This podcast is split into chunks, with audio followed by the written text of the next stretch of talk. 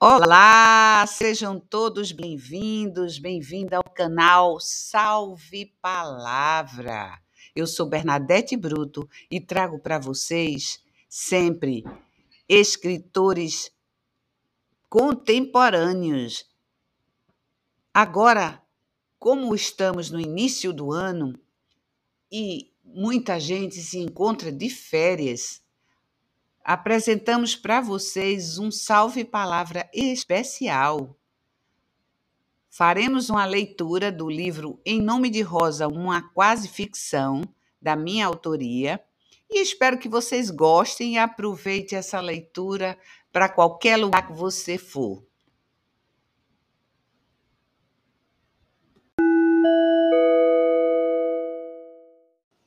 Rosalinda Castro em seu último dia de vida, faz uma retrospectiva. Não foi nada fácil, conheceu o paraíso e o inferno numa só existência. Amor e desamores profundos. Deu à luz cinco filhos, perdeu uma menina ainda bem novinha, coisa muito comum de acontecer, mas que é de uma dor sem nome para uma mãe.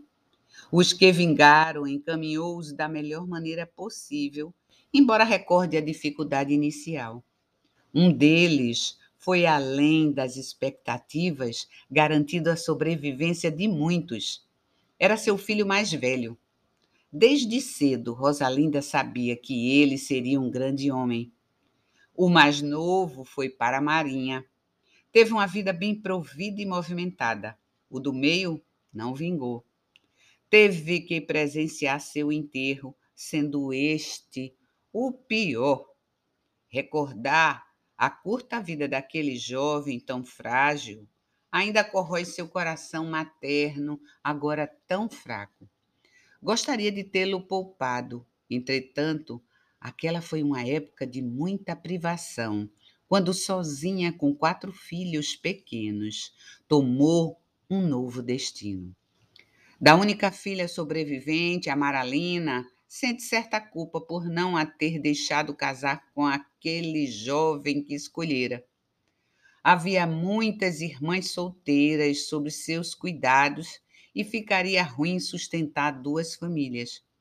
Por isso, concedeu-a ao farmacêutico Jonas Muniz, que por sua filha se interessou. Suas irmãs estavam no convento. Como iria imaginar que sairiam de lá e todas viveriam à custa de Amaralina e Jonas. É, do destino ninguém escapa. Embora saiba que a casou com um homem de bem, que a ama profundamente e, no fundo, conhece a tristeza que vai na alma da sua filha. Aquela profunda saudade renitente assolando o espírito. Rosalinda sabe o que é a distância eterna da pessoa amada. Conheceu afetos e desafetos logo cedo, bem como as impossibilidades de amar novamente mais tarde. Agora, ao envelhecer, nada disso mais importa. A alma serenou há muito tempo. Ah, o tempo é o melhor aliado de alguém. Faz os acontecimentos ficarem tão distantes que mais parecem que se sucederam com outra pessoa. A família dobrou com a chegada dos netos. A presença daquelas criaturinhas espevitadas aliviou muito a aflição. E desde que o filho Severiano se tornou sócio daquela loja, as preocupações com a sobrevivência desvaneceram completamente aquela casinha em que até hoje habitava, no centro do Recife, tão bonita e bem provida, era a sua. Foi ele, sempre ele, seu bom menino, quem lhe presenteara. Hoje acordou com um pressentimento. Talvez por isso esse acerto de contas com o passado. Os acontecimentos retornam em flashes. Rosinha. Seu nome era Rosalinda, contudo era Rosinha para todo mundo. Vivia com a numerosa família no interior de Pernambuco, num lugar tão distante no alto sertão, lá perto do Vale do Cafundó, que hoje nem tem mais este nome, Flores de Ribeira de Pajeú. Por um tempo foi assim sua vida, repleta de flores, colorida. Era nona de dez irmãos.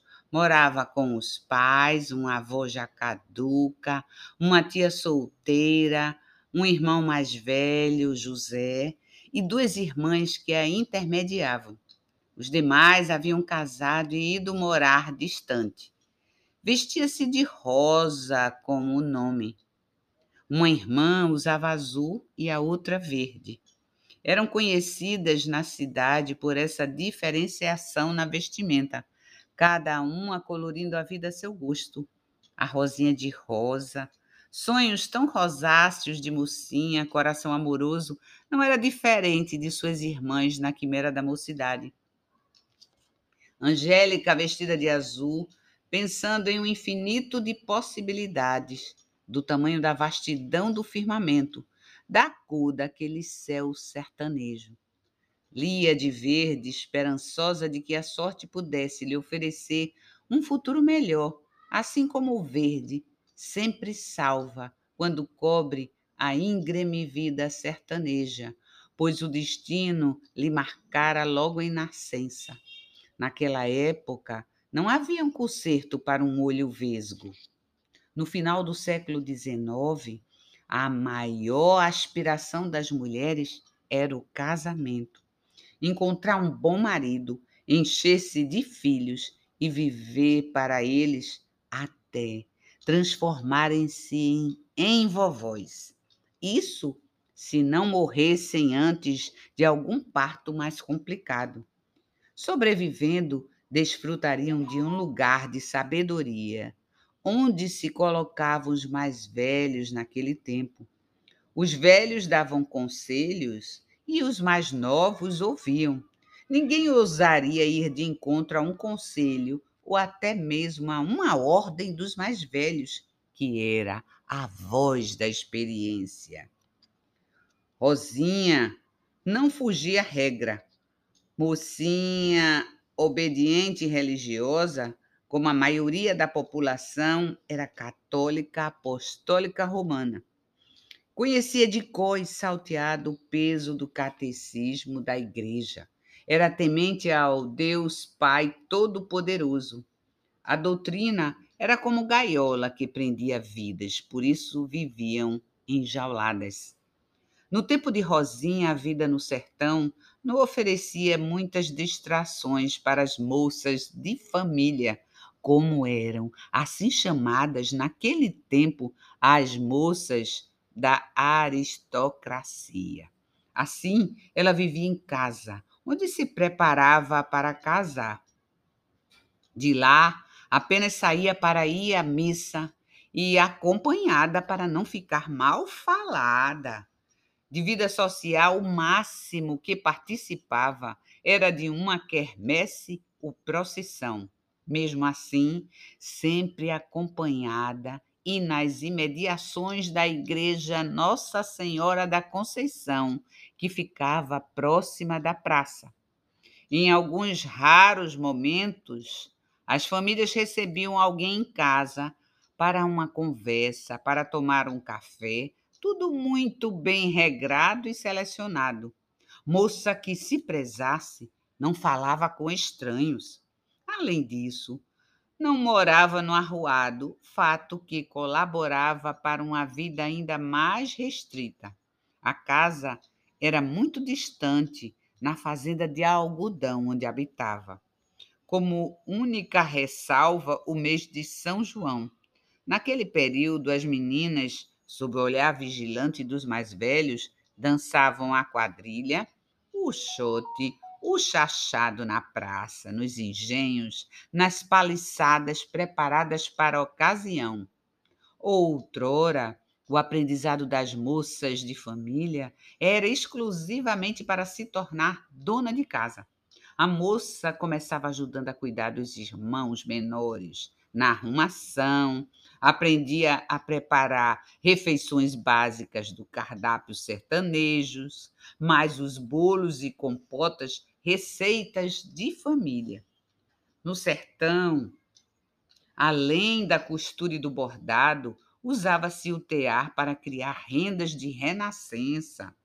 Se a família tivesse condições, aprendia um pouco das letras para poder recitar as orações. Outras leituras poderiam existir, mas geralmente de cunho devocional, tudo muito restrito. Ainda poderia aprender a tocar sanfona, espécie de acordeão que tocaria para os familiares ou para distrair convidados, gente muito próxima. As moças da época de Rosinha levavam existência muito confinada. Um dia, Rosinha se dirigia à igreja com a família quando se dá um acontecimento. Vinha abraçada a irmã Lia e conversavam animadamente quando, distraída, tropeça, não caindo porque um jovem prontamente a segura em fortes braços. Todos se voltaram para a sua direção preocupados. Rosinha Rosada disse logo que não foi coisa nenhuma. Todos agradecem a Severino Mota, filho de João da Mercearia. Severino, embora filho da terra, era recém-chegado na cidade após anos estudando no Recife. Estava afastado desde meninote que nem se reconheceram.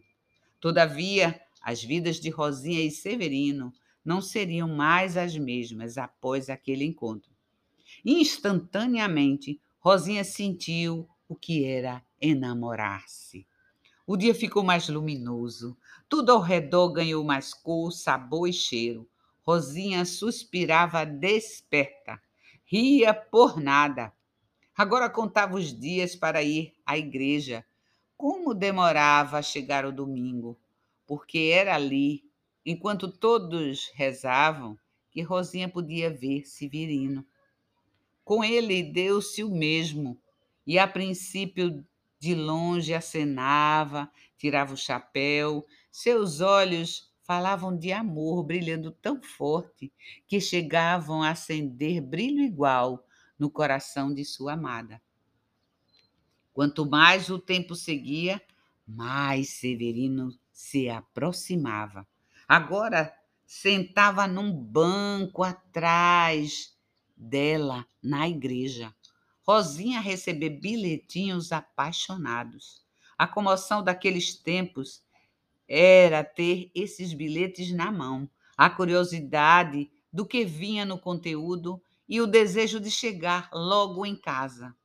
Ainda com o peito aos saltos, procurava um lugar bem discreto para poder ler as mais belas palavras que o coração já escutara.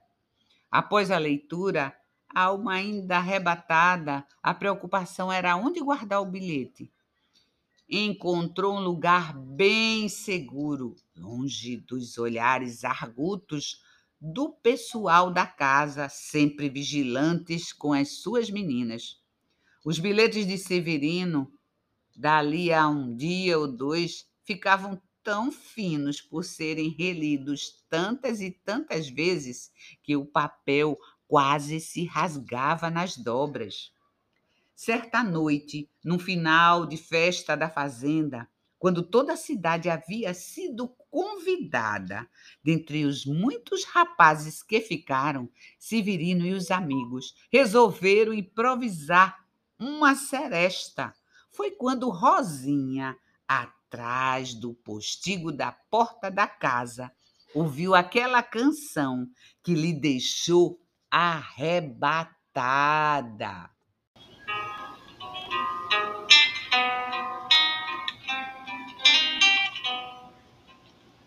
Você gosta de mim, ó oh Rosinha. Eu também de você, ó oh Rosinha. Vou pedir a seu pai, ó oh Rosinha, pra casar com você. Se ele disser que sim, ó Rosinha rei dos papéis, oh Rosinha. Se ele disser que não, oh Rosinha, eu morrerei de paixão. Esses foram os tempos mais belos da vida de Rosinha, quando o mundo cor-de-rosa lhe sorria e a vida era bela, previsível e segura. Antero Pedra Rica era um filho de fazendeiro de gado, família abastada, daquelas redondezas. Homem vivido, crescido e criado como senhorzinho, todos os desejos atendidos. Um dos melhores partidos da região. Seu mundo se resumia a acompanhar, com pais e irmãos, os serviços na fazenda, ir para as vaquejadas, beber cachaça e jogar na rua. Desde cedo aprendeu a cometer todos os pecados ensinados pelos mais velhos dentro da própria casa. A voz do velho ecoava pela cidade. Prendam suas cabritas, que nossos bodes estão soltos. Ele praticamente não teve escolha. Era preciso manter o orgulho da família. O sobrenome de Antero lhe garantia uma boa vida no futuro, as melhores coisas que poderiam lhe oferecer na época. Como não era o filho mais velho, não herdaria a fazenda. Receberia uma terra, uma casa quando se casasse para iniciar a vida. Com toda certeza, casaria com uma moça de família, cujo dote fosse suficiente para viver bem em terras dadas por seu pai. Era, pois, um pedra rica, família muito conhecida devido ao poder e à riqueza na região. Portanto, um rapaz de família boa. Naquele tempo, todos os homens cabra-machos agiam assim, daquele jeito que ele se comportava. E da mesma maneira, Antero era de extrema obediência aos pais, o que eles dissessem era a lei. A lei era assim: manda quem pode, obedece quem tem juízo. Ai de quem não tivesse. Antero também ia à igreja Nossa Senhora da Conceição todo domingo, chovesse ou fizesse sol, porque era obrigação. Era de lá que ele conhecia Rosinha, aquela morena de olhos grandes, bem pretos, tão brilhantes, a quem nem prestava atenção, porque conhecia desde a infância. Até um dia, numa festa de casamento, quando reparou que ela havia se tornado um sonho vestido de rosa. Além disso, Rosinha era de uma família que podia lhe dar um excelente dote, a família Castro. Foi em busca daquele sonho todo cor-de-rosa que Antero resolveu se casar. Antero casou-se com Rosinha muito feliz, mas não era um homem acostumado a lidar com mulher de família. Então, na noite de núpcias, agiu com Rosinha do jeito como aprendeu na rua, para o desgosto e a contrariedade da mulher. No dia seguinte, sempre que ele procurava, não se entendiam direito. Ele estava fechado no seu mundo, mas enquanto chefe de família, sabia que era para ser satisfeito.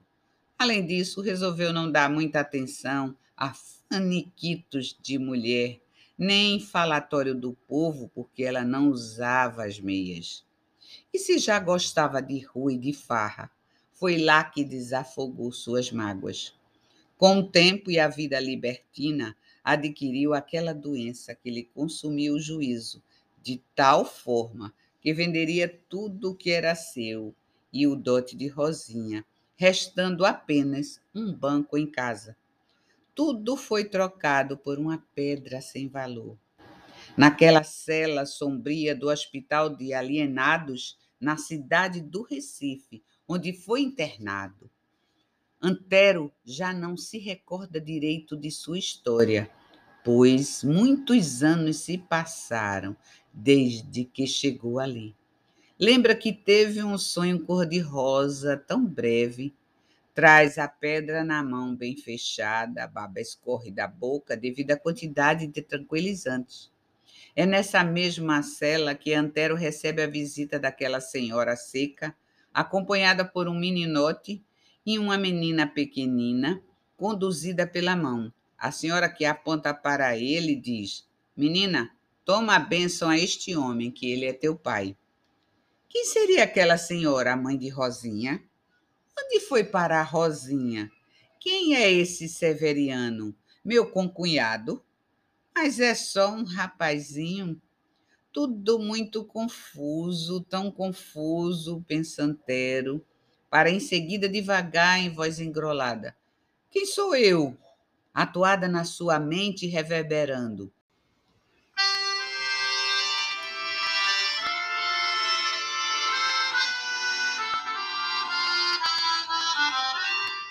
Eu sou a lua, o luar do sertão. Ai, que saudades do luar da minha terra.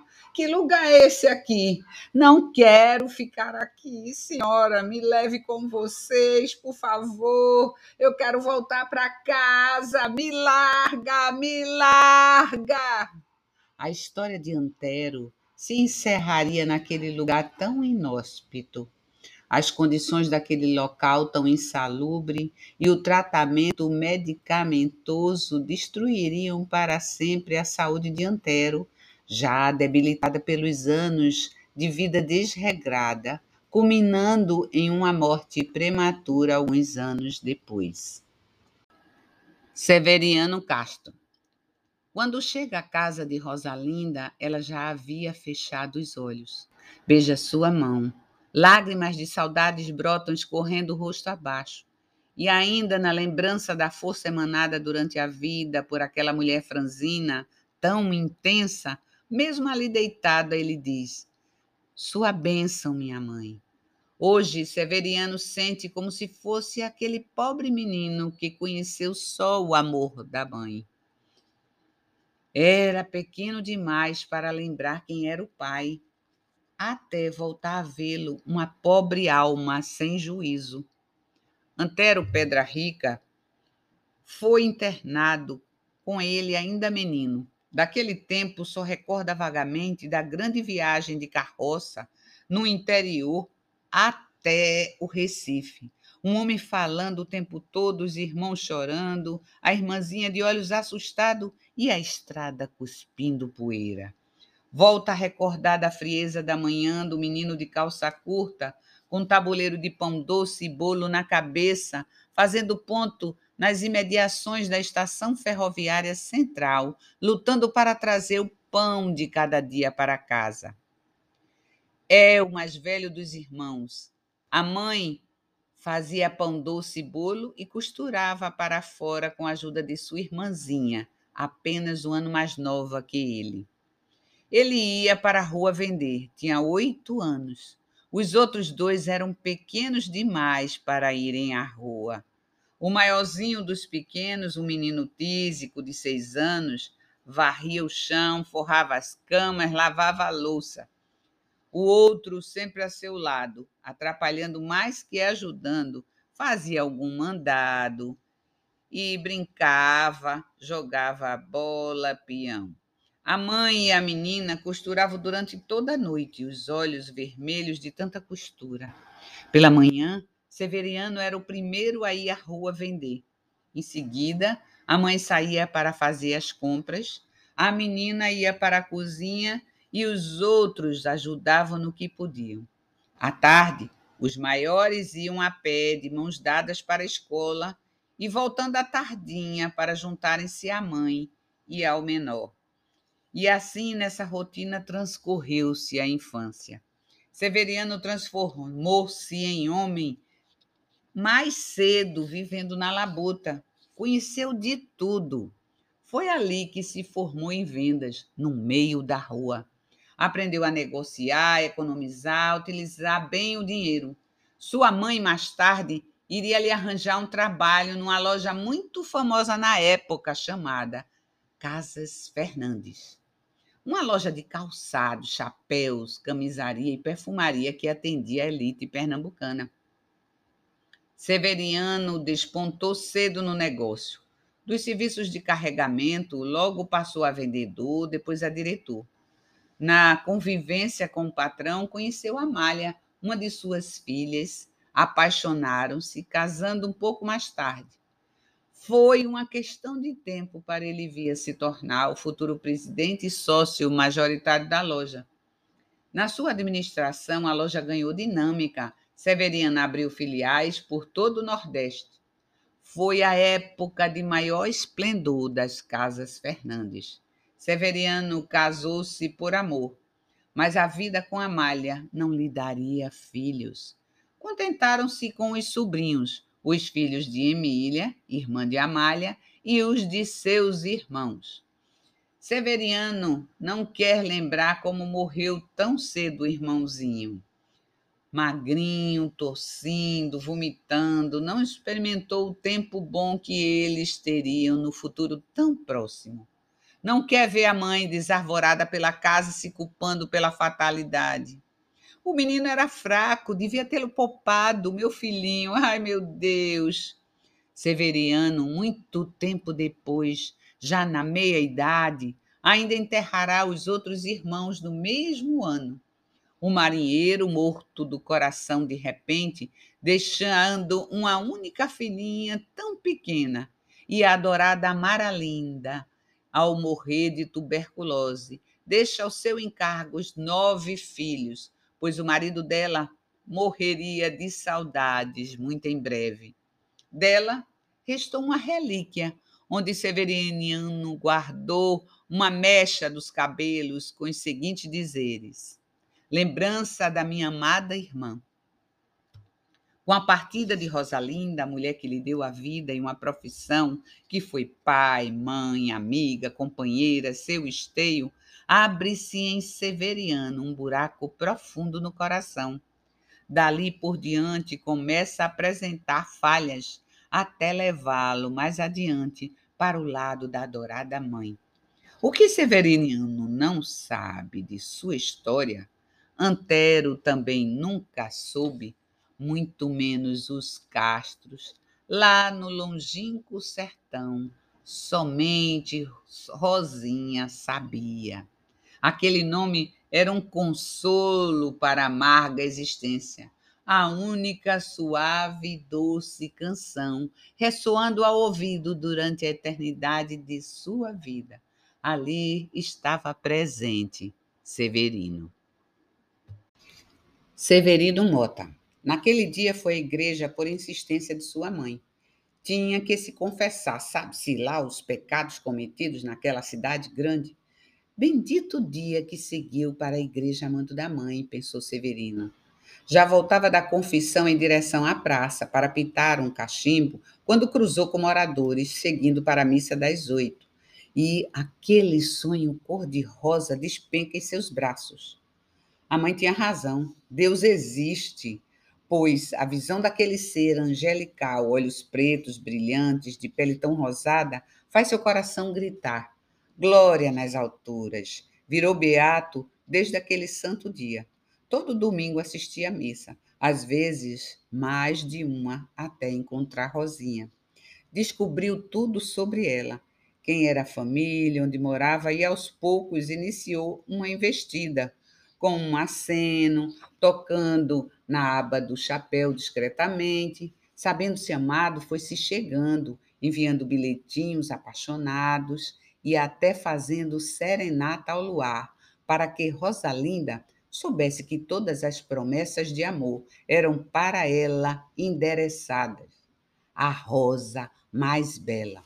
Severino estava irremediavelmente apaixonado Relembrou até de um soneto do poeta Maciel Monteiro, que ouviu em um sarau no Recife e enviou num bilhete a Rosinha.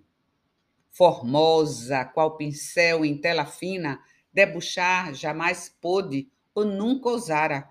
Formosa, qual jamais desabrochara na primavera a rosa purpurina. Formosa, qual se a própria mão divina lhe alinhara o contorno e a forma rara, formosa, qual jamais no céu brilhara, astro gentil, estrela peregrina, formosa, qual se a natureza e a arte, dando as mãos em seus dons e em seus louvores, jamais soube imitar no todo ou em parte. Mulher celeste, ó anjo de primores, quem pode ver-te sem querer amar-te? Quem pode amar-te sem morrer de amores? Agora só pensava nela. Procurava um jeito de ter acesso à casa da família Castro. Só poderia ser através do irmão das meninas coloridas. Ele seria o passe correto para entrar na fazenda. Já havia participado de uma festa por lá, quando todos foram convidados em virtude do aniversário de José.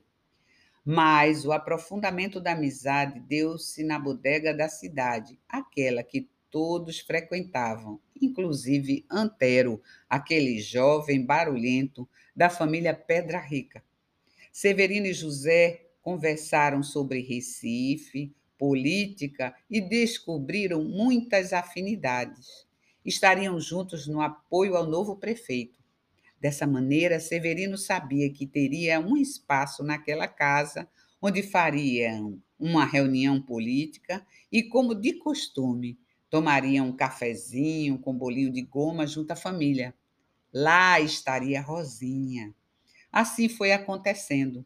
Uma visita aqui, outra acolá, até que chegou o dia. Prefeito eleito, um lugar garantido na prefeitura para exercer sua profissão de advogado, o habilitaria a casar, pois era apenas filho do bodegueiro. Não havia ocasião melhor para pedi-lo em casamento. Ele havia alertado a Rosinha. Foi para casa alegre, assoviando uma canção. Naquele dia, Severino falou: Seu Luiz Castro, conceda a mim a honra de casar com sua filha Rosinha.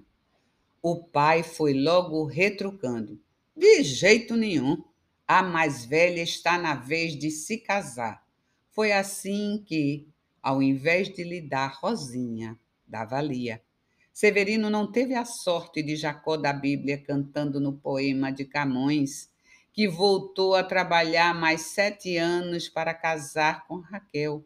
Era católico, obediente aos pais, à ordem vigente. O sogro oferecia a filha mais velha e vesga, pois as outras duas seriam mais fáceis de encaminhar para o casamento, sendo belas e sem defeitos. Era uma afronta negar. Além disso, depois desse oferecimento, não poderia mais casar com Rosinha. Naquele tempo, nunca se modificava uma decisão dos pais e o casamento era uma espécie de acordo entre as famílias. O amor vinha depois, eles diziam. Essas palavras não surtiu efeito para o coração de Severino. Desiludido, mas ciente de que cumpriria seu dever, daria a palavra de honra. O mundo de ilusões finalizou muito cedo para aqueles jovens, como uma renda do tear rompida. Eles engoliram a paixão. Nunca ousaram questionar a decisão. Foi com lágrimas que Rosinha acompanhou a irmã no casamento de Lia com Severino, naquela mesma igreja, onde trocaram juras de amor. A noiva estava tão feliz quanto inocente, seguindo as damas de honra. Foi nesse mesmo dia que Antero notou Rosinha vestida de rosa. Como estava admirável! Os olhos brilhantes ofuscavam mesmo à distância. E estava tão emocionada. Caminhava para o altar junto com outra mansinha, acompanhado a alegre noiva na direção de um noivo só, sério e pálido. Ninguém jamais soube desse amor, muito menos daquele último encontro noturno antes do casamento no, terceiro, no terreiro da fazenda. Lá, atrás de uns arbustos de coité, na escuridão da noite, disseram adeus. Tão curta noite para um único encontro de amor, tendo apenas a lua como confidente. Severina agora sabia que ela seria fruto proibido. Seria cunhado de Rosinha. Na impossibilidade, despediram-se para sempre. Foi naquele dia em que seu destino estava traçado, quando Lia casava com Severino, que Rosinha vestiu algo cor-de-rosa pela última vez. Com o passar do tempo, preto seria cor de Rosinha. E Severino tornou-se aquele homem sério e muito ocupado dali em diante. Joaquim Fernandes. Rosa era o nome do maior amor de sua vida. Rosa Alice. Embarcou para o Brasil deixando duas filhas em Portugal, Amália e Emília. Não suportaria morar mais ali depois da morte de sua amada. Partir em busca de outra razão para continuar vivendo. Como não poderia cuidar de duas meninas pequenas e sem mãe, e, ao mesmo tempo, buscar uma nova vida, deixou-as com os avós em Portugal. No Brasil, na cidade de Recife, Joaquim começaria a fazer de tudo, com o apoio da comunidade portuguesa e, em pouco tempo, graças a seu grande tino comercial, era dono de uma das lojas mais importantes de Recife, a Casa Fernandes. O tempo fez com que reconstruísse a vida no Brasil. Casou e teve mais três filhas, nenhum filho. Quando sua vida estava estável, mandou buscar as filhas que havia deixado no distante Portugal. Elas avisaram na carta que só viriam se com elas viessem suas tias, de quem receberam o nome e a criação. E lá vem para o Brasil duas Amálias e duas Emílias. A Casa Fernandes, no bairro do Recife, ficava no caminho de Rosalinda. Ela morava no bairro de São José. Diariamente passava na frente da loja. Naquele tempo, a loja vendia, entre outros produtos, vários tipos de chapéus. Na vizinhança, Todos não só se conheciam e cumprimentavam-se, como até sabiam da vida uns dos outros. Não seria diferente saber sobre a vida de Dona Rosinha, aquela senhora vestida de preto. Todos sabiam da história de Rosalinda Castro, recém-chegada do interior. Vivia naquele bairro com seus filhos e sobrevivia da venda de pães, bolo e costura. Joaquim admirava aquela Rosa, uma mulher sem marido. Naquele tempo era difícil se sustentar sozinha, resolver todos os assuntos de alçada masculina sem ajuda. Aquela era uma mulher de força admirável. Um dia, ao passar em frente da loja, ela o cumprimenta e pergunta quem fornece seus bonés. Ele diz quem é ela pergunta se precisa de mais fornecedores e ele responde que sim. Então, ela pede para comprar um. Dias depois, ela vem com uma réplica de excelente qualidade daquele chapéu. Havia desmontado e confeccionado outro perfeitamente. A partir daquele dia, Rosinha passou a ser fornecedora de Joaquim. A vida de Joaquim não era tão feliz. Vivia em dificuldades com sua nova mulher, enlouquecida e encerrada em casa. A pobre mulher que lhe arranjaram era insana. Casou-se sem saber, pois nem sempre apresentava os sinais de insanidade. Foi aos poucos cometendo desatinos até que enlouqueceu de vez.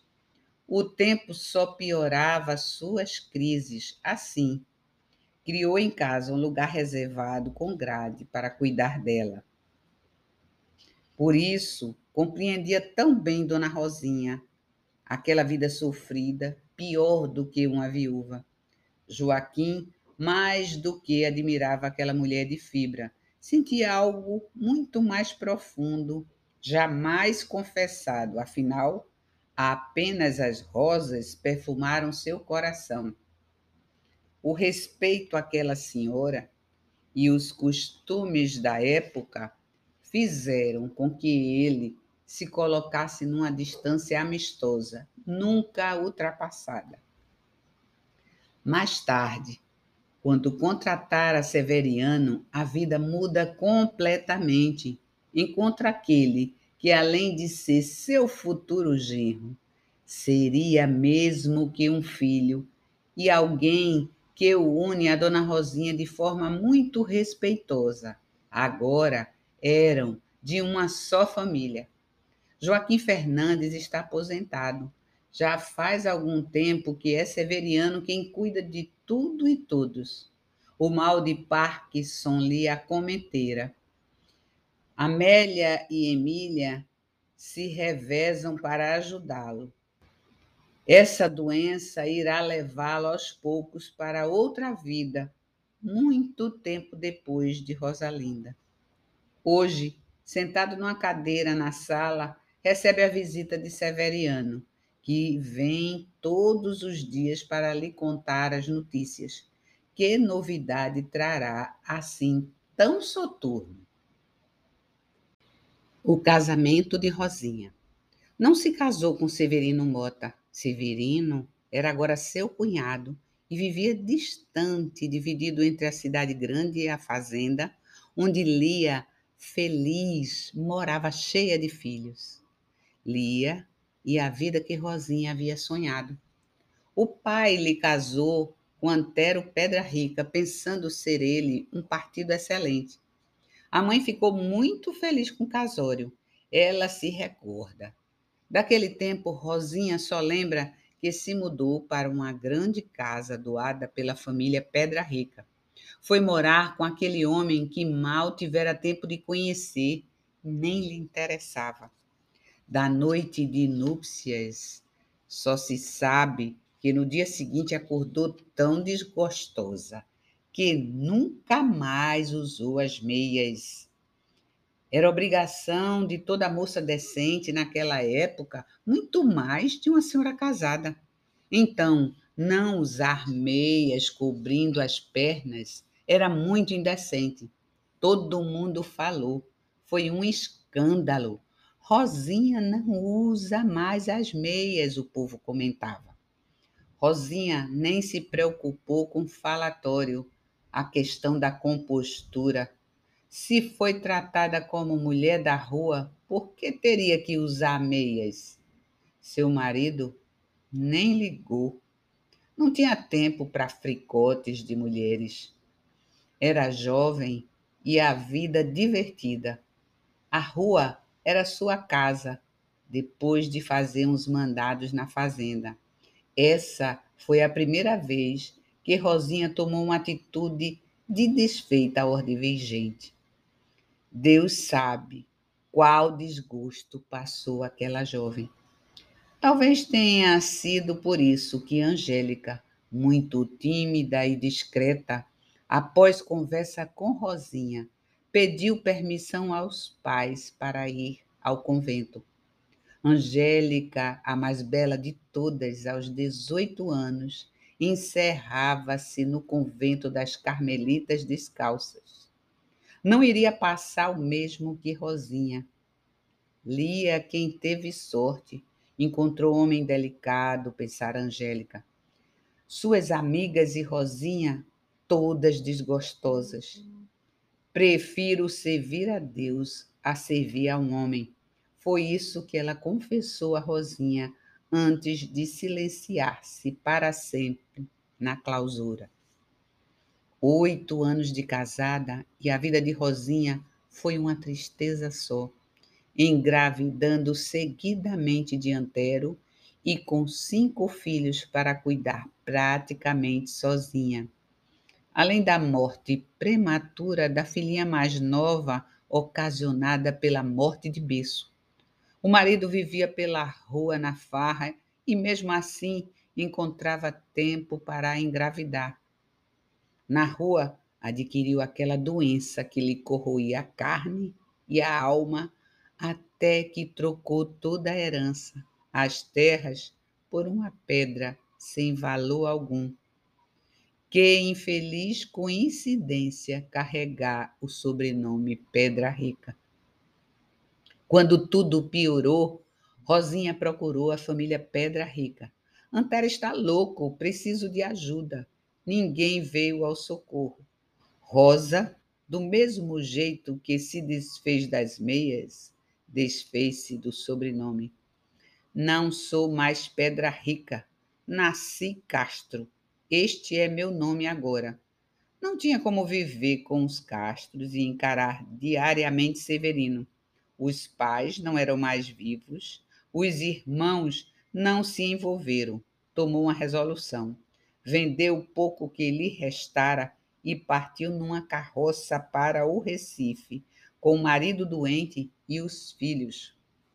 Rosalinda internou Antero no hospital de alienados e foi viver com o resto das economias no centro do Recife. Na proximidade da Rua do Nogueira havia muitas lojas, grande clientela. Rosalinda tinha um plano de sobrevivência. Sabia que a vida não iria ser fácil, mas existia algo nela que sabia, ela resistirá. Pensou, pegou os dons caseiros e partiu para a rua junto com o pequeno Severiano. Começou do nada. Amaralina Castro. Acorda no meio da madrugada com uma sensação estranha, uma angústia que não era sua, como se fosse tomada pela tristeza, uma tristeza diferente, da que convive há muito tempo, desde menino. Olha carinhosamente para o lado. Jonas dorme o sono dos justos, como homem bom que é. Calça os chinelos e vai ao quarto dos meninos, depois ao das meninas. Todos dormem, tudo é paz. Será minha sogra ou alguma das cunhadas? Não, se assim fosse, já teriam batido na porta com, como tantas vezes fizeram. Essa é a vantagem e a desvantagem de sermos vizinhas. Pensa. Retorna para a cama com a mesma sensação e olha Jonas. Que bom marido! Aquele boticário com farmácia situada na esquina da rua do Rangel. Ele logo se enamorou dela, desde que foi comprar um remédio para a mãe. Ela pensa: Jonas é divertido, contador de histórias, todo dia chega falando sobre os acontecimentos diários na farmácia, divertindo a todos nós. Minha filha Graciete, com suas histórias e gracinhas toda mostrada, puxou a ele com certeza. Jonas só tem dois defeitos para Maralina. Um é quando ele pega a vitrola e coloca aquela canção repetida tantas vezes que todos já sabem de cor.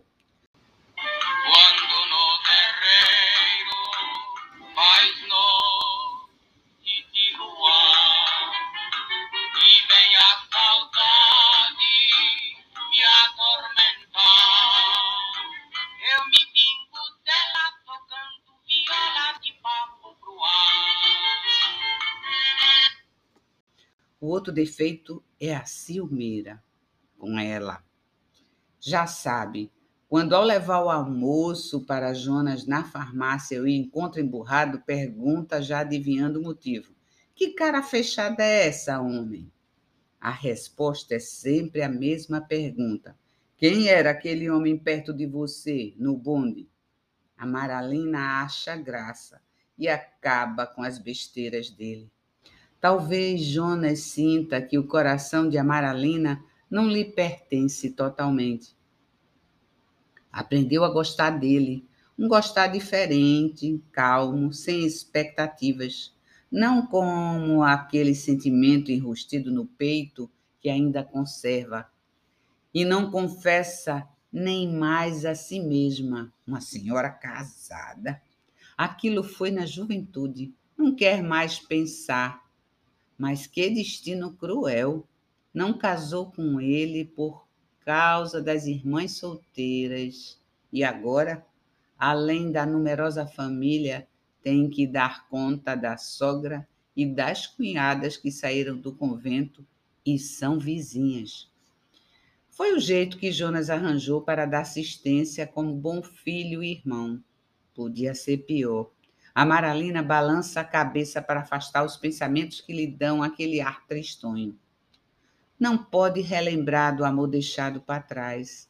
Duas lágrimas grossas escorrem sem que consiga segurar, e ela enxuga com as mãos. Tenho mais é que cuidar da vida. Sou mãe de família e de oito filhos. Pensa nos irmãos Severiano e Merval, estão bem. Severiano e Amália muito lhe ajudam. Pena não terem nenhum filho. E Merval, que viajou o mundo, conheceu tantas mulheres em cada porto, terminou casando com uma prima da família Castro. Graciete, sua menina, bem que ficou feliz por seu padrinho ter construído família e ter uma filhinha de nome Rosalinda serão amigas a vida inteira. A Maralina sente que os queridos irmãos estão muito bem, mas algo lhe inquieta e suspira.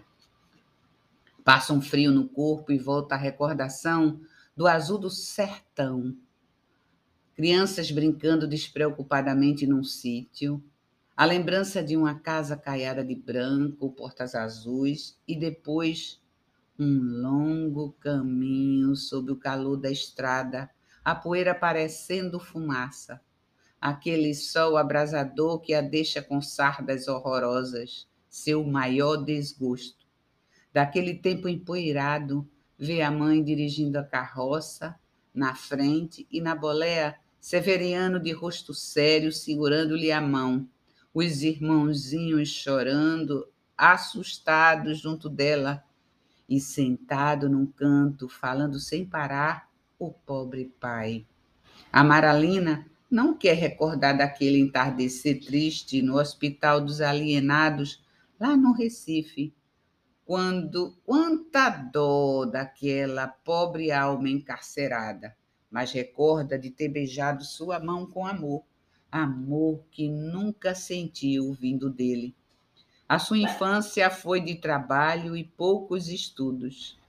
Recorda daqueles dias tristonhos, as lágrimas desabam agora abundantemente. A meninice no Recife, o sono e o frio da madrugada, os trabalhos de casa durante o dia, a escola pela tarde e a costura na luz do lampião pela noite adentro. Seus olhos ardendo das costuras, das saudades do sertão, de seu pai, do amor que não pôde conhecer.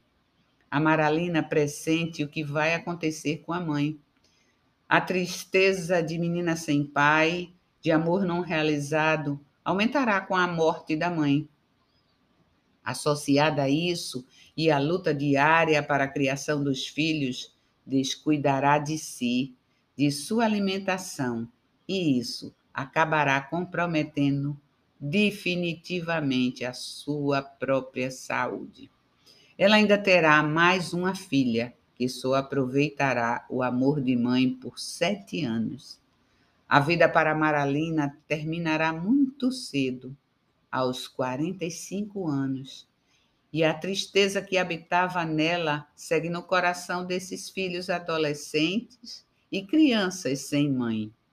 Porém, a tristeza virá se instalar definitivamente no coração de Jonas, tanto que dois anos depois de sua morte, também partirá deixando os nove filhos órfãos de pai e de mãe.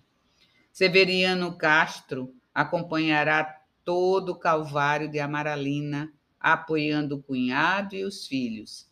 Ele mesmo cuidará das exéquias e guardará para si uma relíquia da irmã. Dali em diante, Severiano irá se tornar o guardião dos sobrinhos, papel que exercerá durante toda a vida. Hoje, a Maralina sente a morte, como quando aconteceu com sua irmãzinha no berço, como seu irmão Ferdinando tão fraquinho, tossindo, vomitando. A Maralina não quer mais sentir essa tristeza que lhe corrói a alma, a tristeza que também é de sua mãe.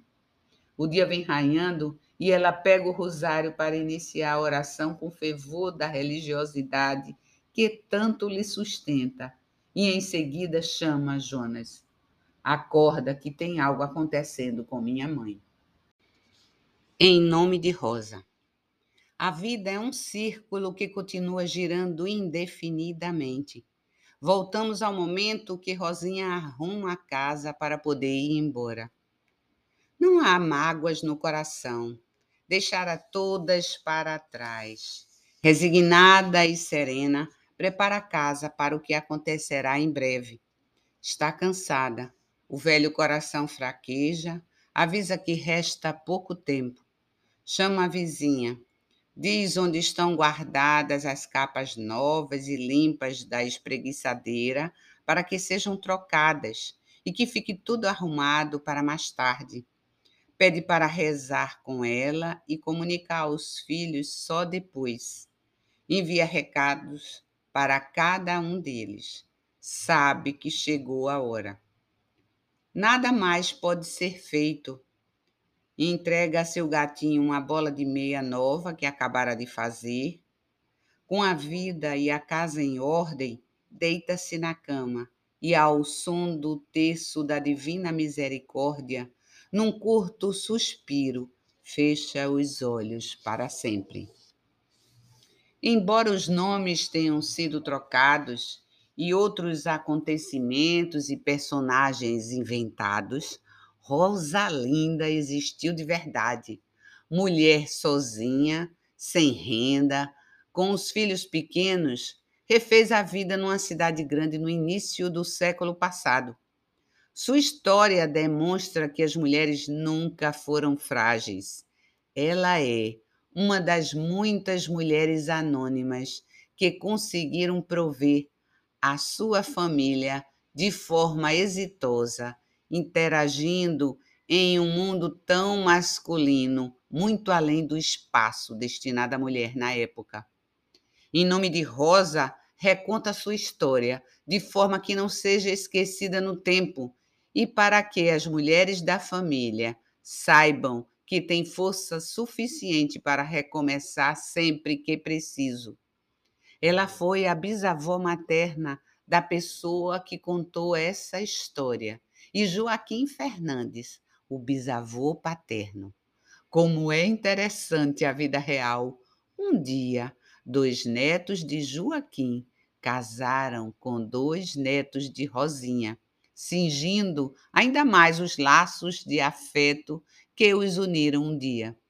Foi assim que Antonino Fernandes e Graciete Muniz tornaram-se meus queridos pais. Mas essa já é outra história.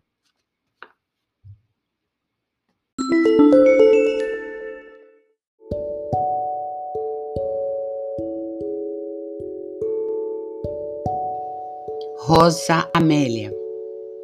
Como tantas rosas, na terra existiu, perfumando o ar, embelezando a existência, cumprindo o destino, apesar dos espinhos no torrão floresceu e entregou sementes ao ciclo da vida.